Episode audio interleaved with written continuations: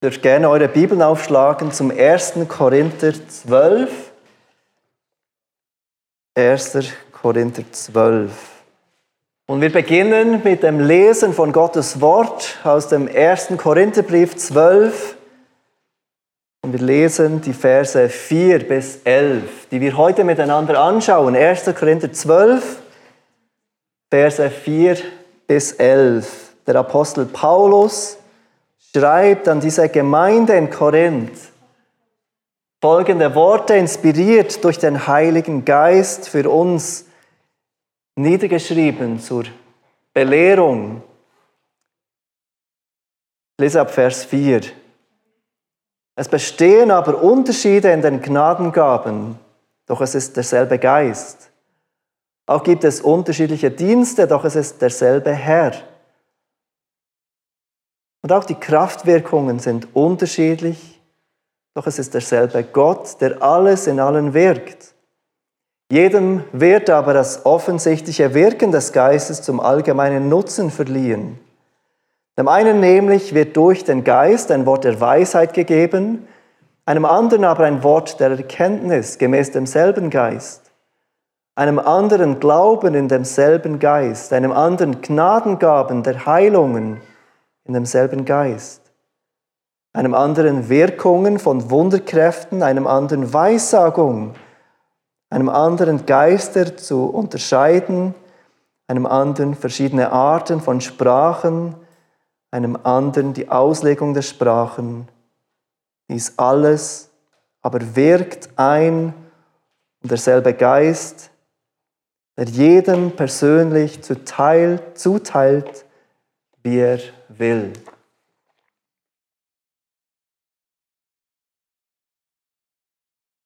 Während meinem Studium, Theologiestudium in Amerika, habe ich ein Prinzip gelernt, das aus der Medizin in die Theologie übernommen wurde, das Prinzip der Triage. Einige von euch haben vielleicht im Zusammenhang mit dem Coronavirus und den ganzen Diskussionen mit überfüllten Spitälern und so weiter von diesem Konzept gehört, der Triage. Dass man entscheidet, wenn Patienten kommen und man weiß, wir können nicht alle Patienten behandeln, welche Patienten sind am dringendsten, welche Patienten haben am meisten Überlebenschance, welche haben die erste Priorität, welche die zweite, welche die dritte und so weiter. Dieses Prinzip der Triage ist ein Prinzip, das man im Ersten Weltkrieg anwenden musste. Wir, es ist keine Überraschung für uns, dass während dem Ersten Weltkrieg so viele verwundet und verletzt waren, dass es unmöglich war, allen medizinisch zu helfen. Und so mussten Ärzte entscheiden, wem helfen wir? Wer hat unsere Hilfe am dringendsten nötig und auch leider beim Wem bringt es noch am meisten? Wer hat am meisten Chance auf Überleben, über, zu überleben? Dieses Prinzip haben einige Theologen auf die Theologie angewandt. Und man unterscheidet bei dieser theologischen Triage auch zwischen verschiedenen Prioritäten, wenn es um die Lehren der Bibel geht. Die erste Priorität sind die Lehren, die grundlegend sind für den christlichen Glauben. Die Frage, wie werde ich überhaupt Christ? Was bedeutet es, Christ zu sein? Die Frage, was muss ich glauben, damit ich gerettet bin? Was muss ich glauben, damit ich ein Christ bin? Diese Lehren der ersten Priorität bedeuten, dass wenn jemand diese Lehren verleugnet, er nicht Christ sein kann. Zum Beispiel, du kannst kein Christ sein, wenn du verneinst, dass es einen Gott gibt, der ewig existiert, selbstgenügsam in drei verschiedenen Personen, Vater, Sohn, Heiliger Geist. Die Lehre der Trinität ist eine grundlegende Lehre über Gott. Wenn du an einen Gott glaubst, der nicht dreieinig ist, dann glaubst du nicht an den Gott, der Bibel, dann bist du nicht Christ. Du kannst kein Christ sein, wenn du verleugnest, dass Jesus vollkommen Gott und vollkommen Mensch ist. Ich kann natürlich Christ sein, ohne genau zu verstehen, wie das geht, wie das genau zusammenspielt. Jesus vollkommene Gottheit, Jesus vollkommene Menschheit. Aber beides wird in der Bibel bezeugt, beides ist notwendig und wir können kein Christ sein, wenn wir diese Lehre von der vollkommenen Menschheit und vollkommenen Gottheit von Jesus verleugnen. Du kannst auch kein Christ sein, wenn du verleugnest, dass wir durch Glauben allein an das Erlösungswerk von Christus allein gerettet sind. Nicht aus unseren Werken. Wenn du verleugnest, dass es Glaube allein ist, und wenn du glaubst, nein, es braucht meine Werke, meine Werke sind Grundlage für meinen Glauben, dann kannst du kein Christ sein. All dies sind Lehren der ersten Priorität. Lehren, die notwendig sind, damit jemand Christ sein kann. Die zweite Priorität sind Wahrheiten, die wichtig sind innerhalb einer lokalen Gemeinde. Beispielsweise die Frage, wer gehört überhaupt zur Gemeinde? Sind es alle Gläubigen, alle getauften Gläubigen oder sind es auch deren Kinder? Gehören auch Kinder zur Gemeinde? Frage, wen taufen wird? Wer darf das Abendmahl nehmen? Oder wer darf predigen innerhalb der Gemeinde? Das sind nicht Fragen, die entscheiden, ob jemand Christ ist oder nicht. Ob jemand gerettet ist oder nicht. Aber es sind Fragen, die wichtig sind innerhalb einer lokalen Gemeinde, um Einheit zu haben, was überhaupt Gemeinde bedeutet, wer die Gemeinde ist und wie wir als Gemeinde zusammenleben. Und dann gibt es Lehren der dritten Priorität. Wahrheiten, die man auch innerhalb einer lokalen Gemeinde verschieden sehen kann.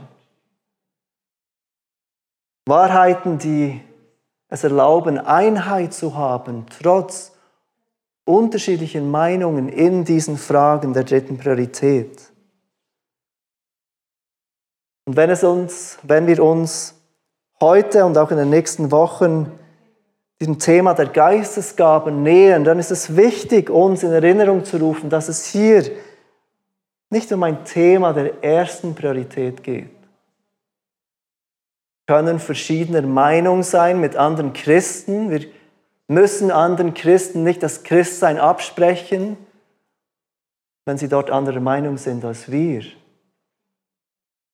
Christen können echte und treue Christen sein und bei diesem Thema ein unterschiedliches Verständnis haben.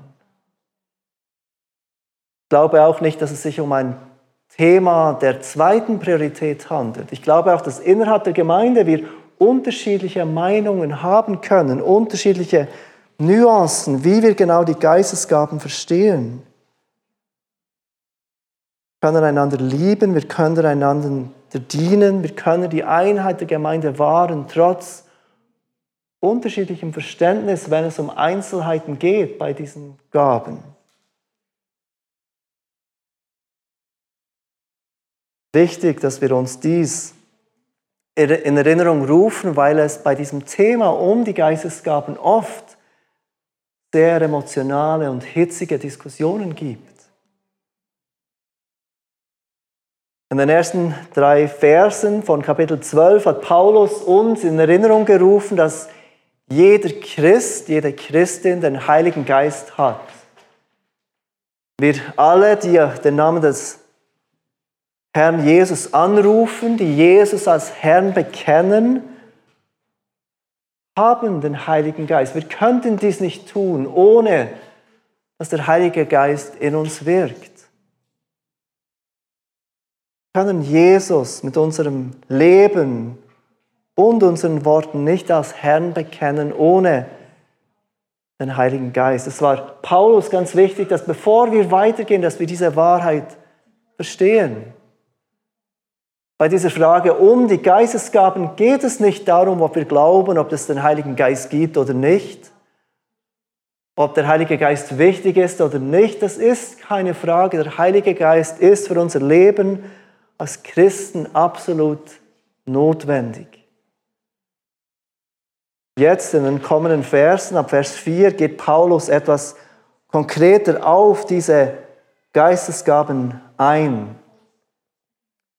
Und in dieser ganzen Diskussion braucht Paulus zwei Wörter, die wir normalerweise als Geistesgaben übersetzen oder umschreiben. Das sind zwei Begriffe, die Paulus braucht. Zwei verschiedene Begriffe, die uns auch zwei verschiedene Nuancen zeigen, wenn es um dieses Thema der Geistesgaben geht. In Vers 1, wenn ihr noch einmal zurückschaut, gebraucht Paulus das griechische Wort Pneumatika abstammend von dem griechischen Wort Geist oder vom Geist gewirkt. Schlachter übersetzt dort dieses Pneumatika mit Geisteswirkungen, Dingen, die der Geist wirkt. Und in Vers 4 gebraucht er dann das griechische Wort Charismata, das griechische Wort für Geschenk. Und wir denken oft, wenn wir dieses Wort hören, Charismata, gleich an diese Geistesgaben, charismatisch. Es ist wichtig zu verstehen, dass das Wort bedeutet Geschenk. Wenn Paulus dieses Wort braucht, dann will er betonen, dass diese Gaben ein Geschenk sind. Ein Geschenk, das Christen erhalten aus Gnade allein. Es wird oft im Neuen Testament für das Geschenk der Rettung gebraucht. Nicht in Bezug auf irgendwelche Gaben, äh, Geistesgaben, sondern in Bezug auf die Rettung. Die Rettung ist ein Geschenk von Gott. Deshalb übersetzt es die Schlachterversion mit Gnadengaben. Gaben, die aus Gnade geschenkt werden. Diese Geistesgaben, wie wir sie heute nennen, sind von Gott gewirkte Befähigungen in der Gemeinde und Gott gewirkte Befähigungen, um in der Gemeinde zu dienen. Und eine Frage, die immer wieder aufkommt, berechtigterweise, wenn wir uns mit diesem Thema Geistesgaben beschäftigen, ist die Frage, in welcher Beziehung stehen diese Geistesgaben zu unserer Persönlichkeit, zu den natürlichen Talenten eines Menschen? Wir alle, ob Christ oder nicht, haben Gaben von Gott erhalten. Wir alle haben Talente, wir alle können Dinge gut und machen Dinge gerne. Aber nur Christen haben Geistesgaben. Wenn diese Geistesgaben durch den Heiligen Geist kommen, Befähigungen sind, um innerhalb der Gemeinde zu dienen, dann macht es keinen Sinn zu sagen, dass jeder Mensch eine Geistesgabe hat. Klar, jeder Christ hat eine Geistesgabe, nicht jeder Mensch der Welt. Wie stehen diese Geistesgaben in Verbindung mit unseren natürlichen Talenten und Gaben? Nennen wir unsere Talente plötzlich Geistesgaben, wenn wir Christen werden? Oder sind es ganz neue Gaben, die Gott uns schenkt, Dinge, die vorher gar nicht vorhanden waren in uns? Und wir kommen zum Glauben an Jesus. Plötzlich haben wir Gaben, die wir vorher gar nie konnten? Ich glaube, die Antwort ist, dass es beides ist, dass es beides gibt. In manchen Fällen nimmt Gott, was vorhanden ist, und er befähigt uns, diese Talente und Gaben, die wir haben, für ihn einzusetzen, innerhalb der Gemeinde zu gebrauchen. Und in anderen Fällen sind es mag Gott vielleicht eine völlig neue Befähigung geben, die vorher nicht vorhanden waren.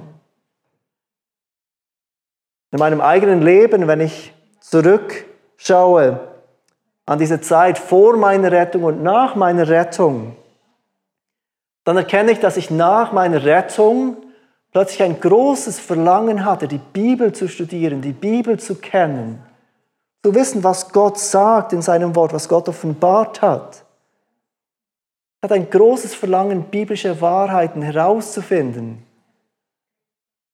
Und ich merkte bald, dass dieses Verlangen größer ist als bei vielen anderen Christen. Und das frustrierte mich manchmal, wie wenig sich andere Christen mit Gottes Wort auseinandersetzen wollten, wie wenig Ehrgeiz sie zeigten, Gottes Wort zu kennen und zu verstehen.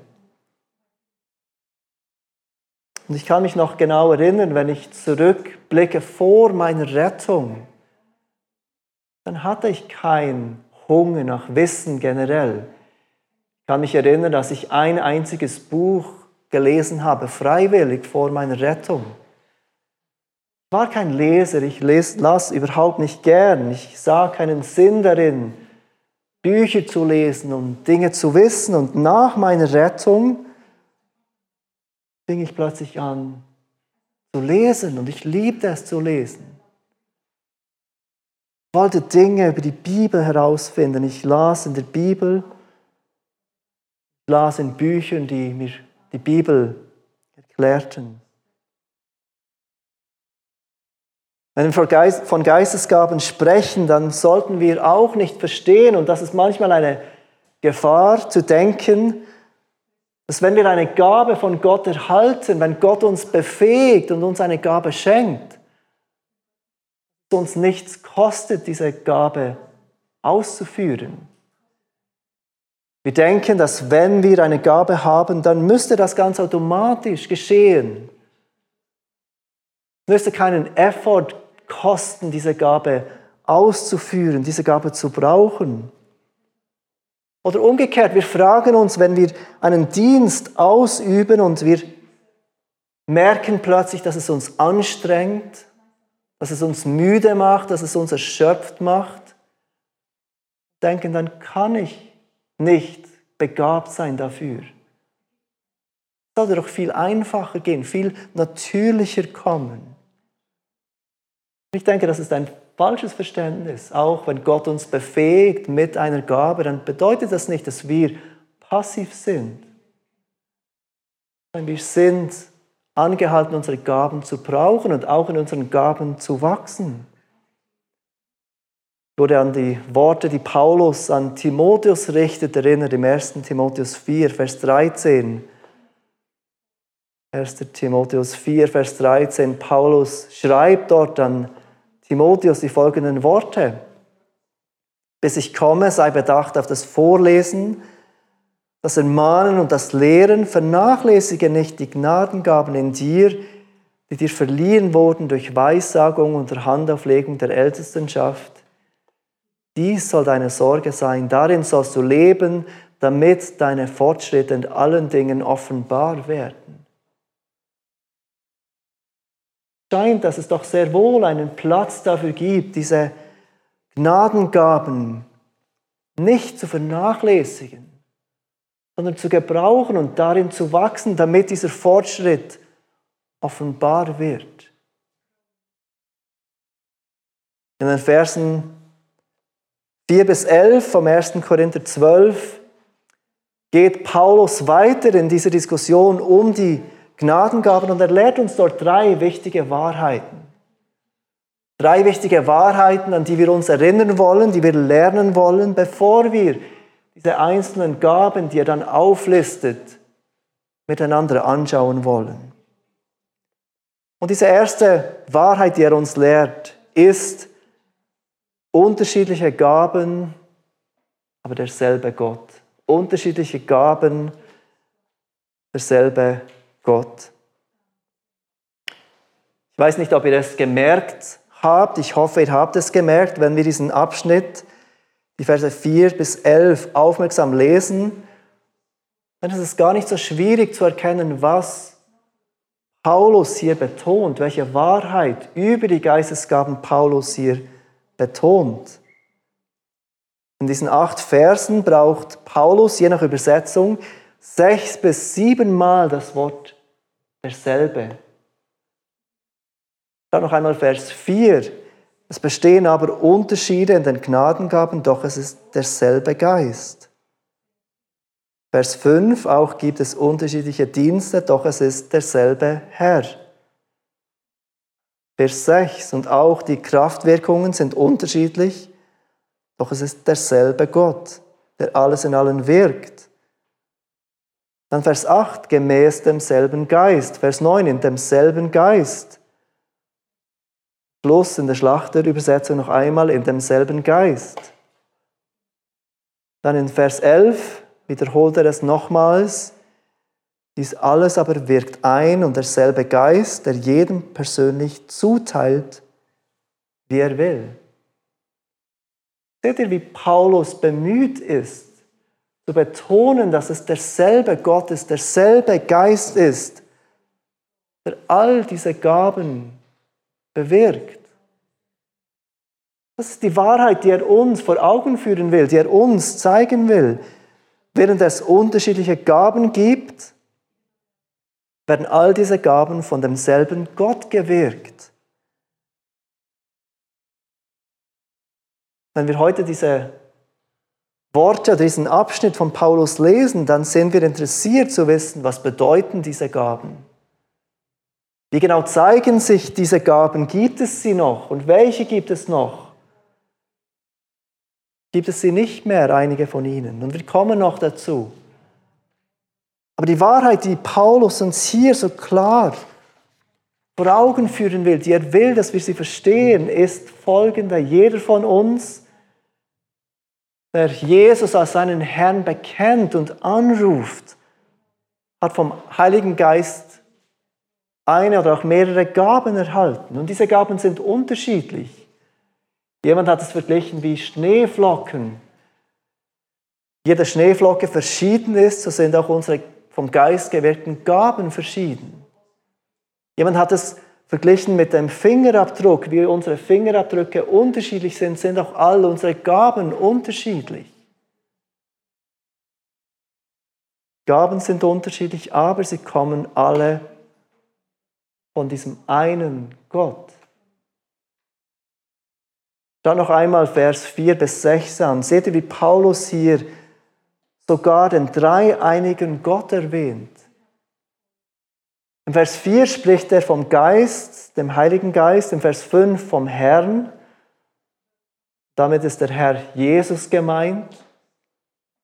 Und in Vers 6 erwähnt er Gott. Und mit Gott ist im gewöhnlichen Neuen Testament der Vater gemeint.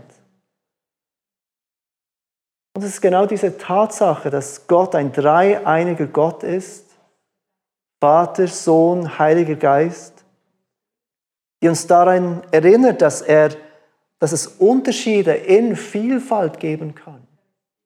Dass es Unterschiede und Vielfalt geben kann und trotzdem wunderbare Einheit.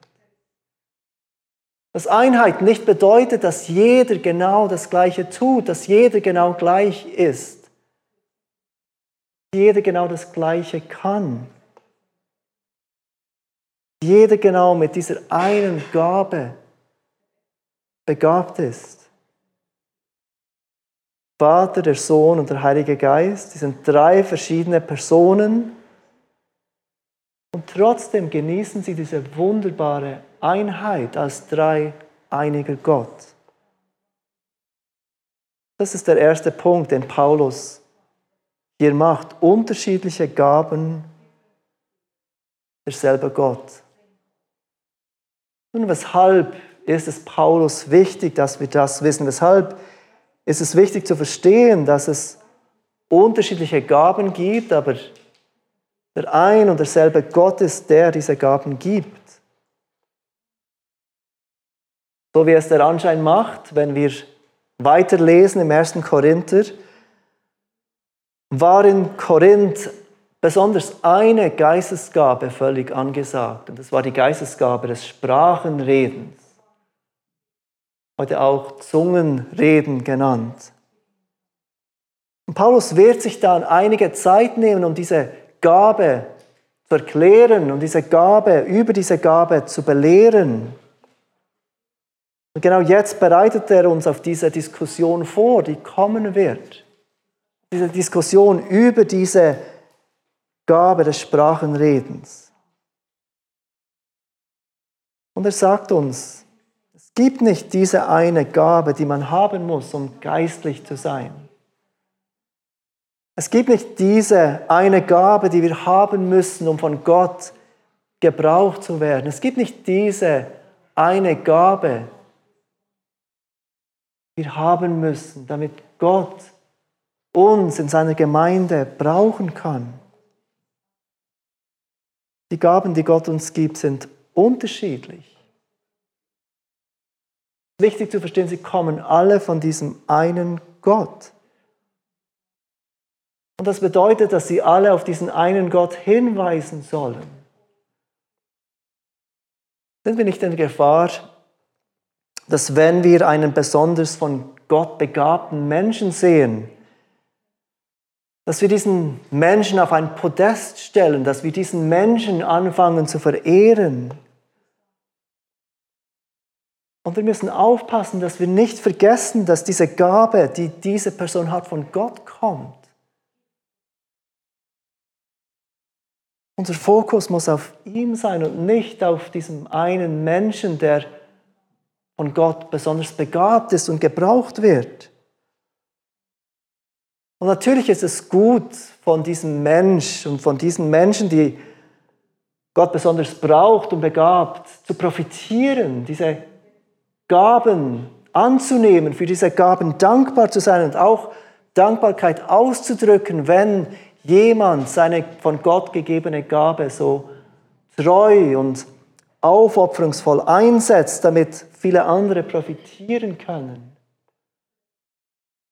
Aber schlussendlich soll, sollen all unsere Gaben dazu führen, dass Gott verehrt wird, dass ihm gedankt wird, dass er gepriesen wird.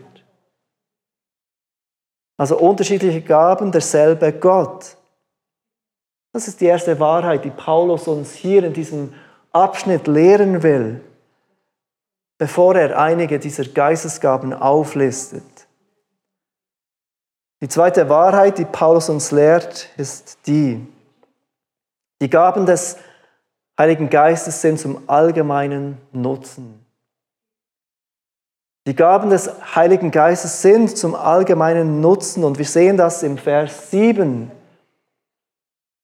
Paulus sagt es dort ganz ausdrücklich. Jedem wird aber das offensichtliche Wirken des Geistes zum allgemeinen Nutzen verliehen.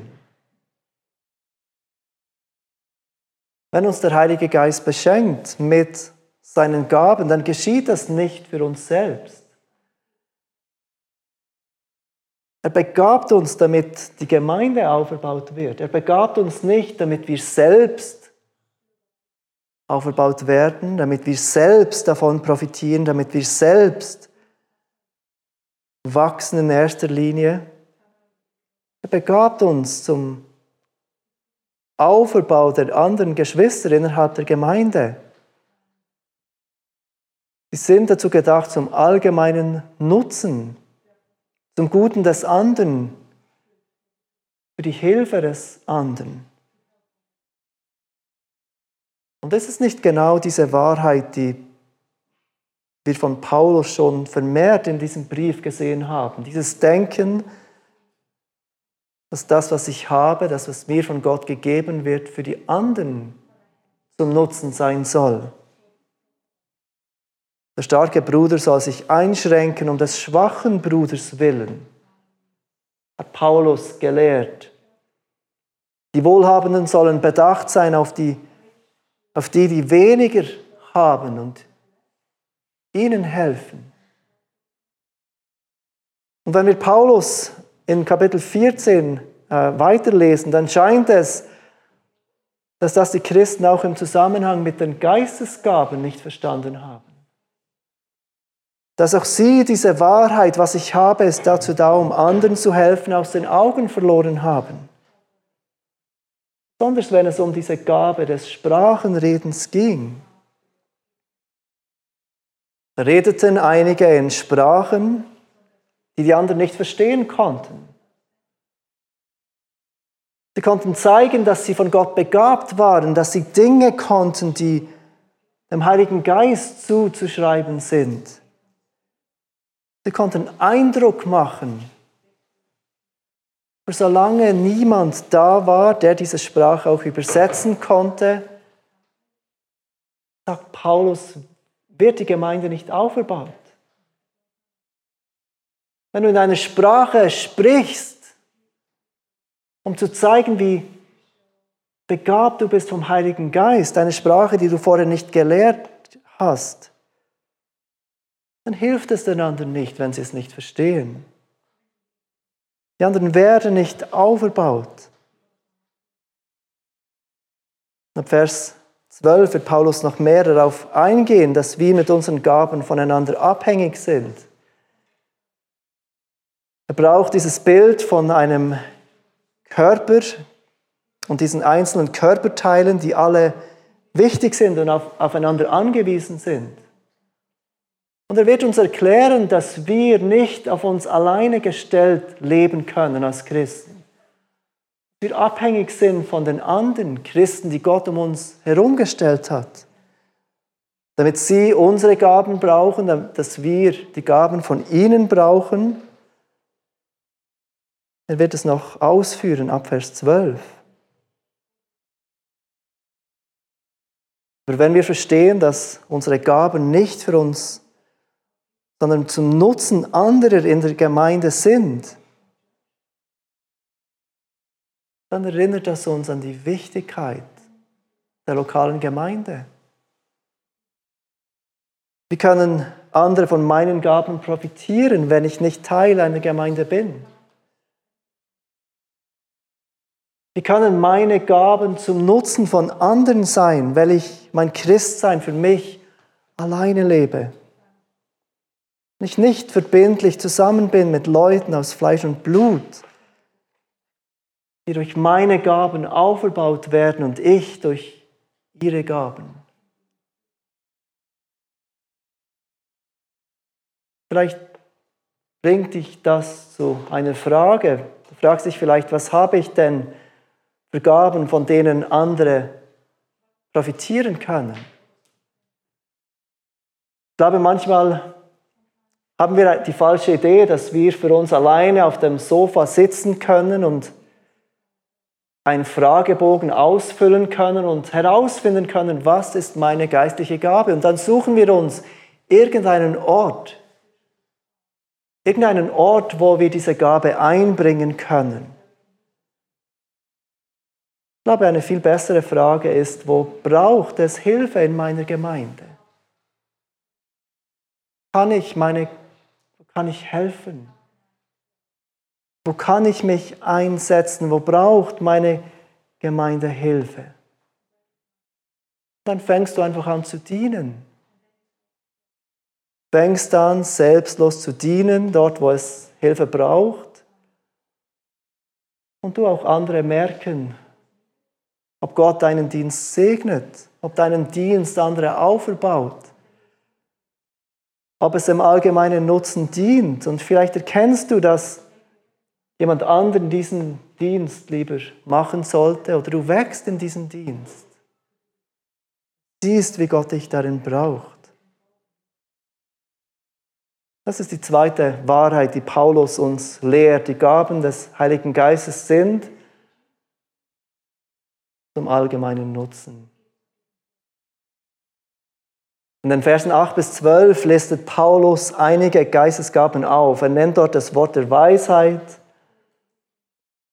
Wort der Erkenntnis, Gnadengabe der Heilungen, Wirkungen von Wunderkräften, Weissagung, Geister zu unterscheiden, verschiedene Arten von Sprachen und die Auslegung von Sprachen.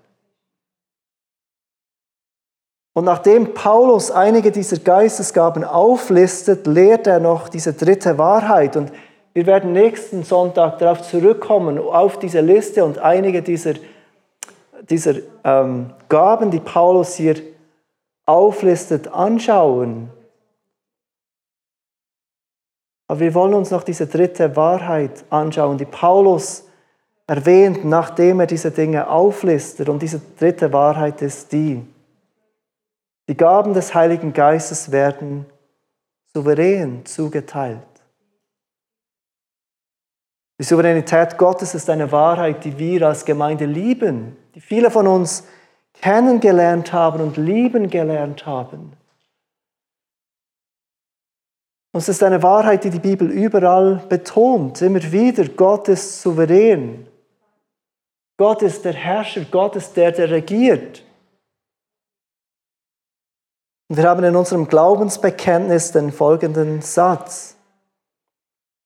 Als Gott regiert, er in vollkommener und allumfassender Erkenntnis souverän über alles und führt in seiner Vorsehung seine ewigen und guten Absichten aus, um Menschen für sich zu erlösen und seine gefallene Schöpfung zu seiner Ehre wiederherzustellen. Gott ist souverän.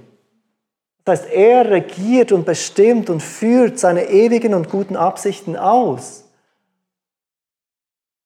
Diese Wahrheit bezieht sich natürlich auch auf die Gaben, die Gott gibt. Auf die Gaben, mit denen uns Gott befähigt, der Gemeinde zu dienen. Paulus erwähnt dies im Vers 11. Dies alles aber wirkt ein und derselbe Geist, der jedem persönlich zuteilt, wie er will. Gott gibt seine Gaben, wie er will. Nicht unbedingt, wie wir wollen. Nicht unbedingt so, wie wir es uns gerne wünschten oder wie wir es uns vorstellten.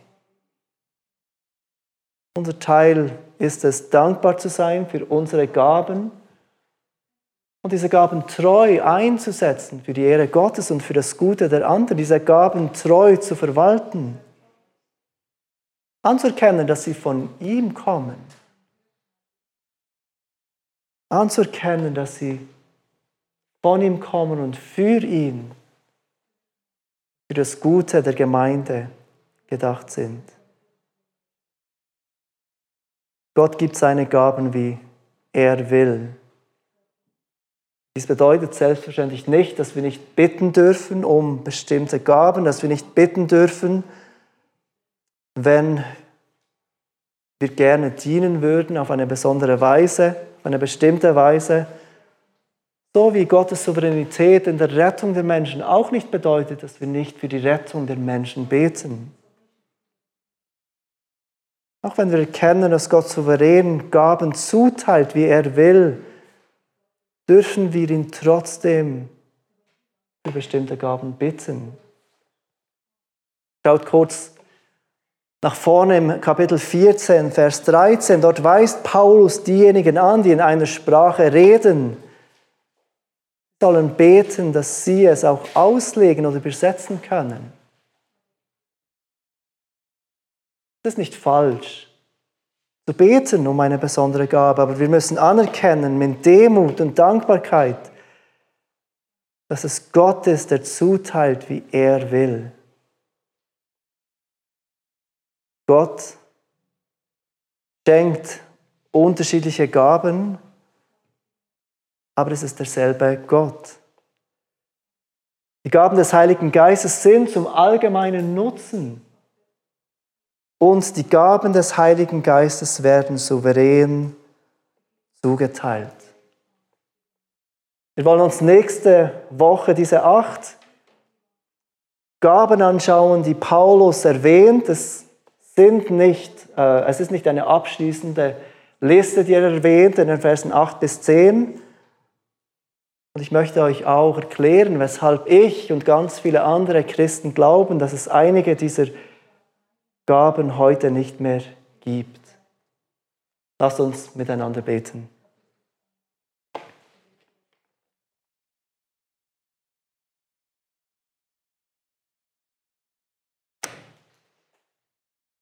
Vater, wir danken dir, dass du ein Gott bist, der uns beschenkt hat mit Gaben. Dass du uns die Gabe der Rettung gegeben hast, völlig unverdient. Wir gerettet sein dürfen aus Gnade allein.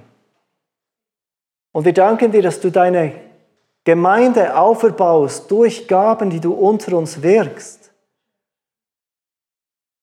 Wir danken dir für all die Gaben, die vorhanden sein dürfen in dieser Gemeinde. Wir möchten dich bitten für jeden von uns, dass du uns hilfst, dass wir uns von dir brauchen lassen.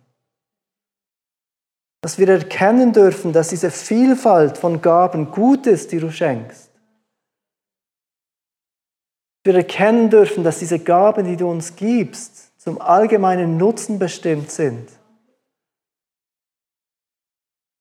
Und dass wir erkennen dürfen, dass diese Gaben von dir souverän zugeteilt werden, weil du weiser bist, als wir sind. Weil du besser weißt, was wir brauchen. Vater, wir bitten dich für deine Gnade, diese Zeit, in der wir uns mit diesem Thema beschäftigen. Bitte hilf uns zu wachsen und weiterzukommen. Und da das bitten wir dich im Namen von deinem Sohn, dem Herrn Jesus Christus. Amen.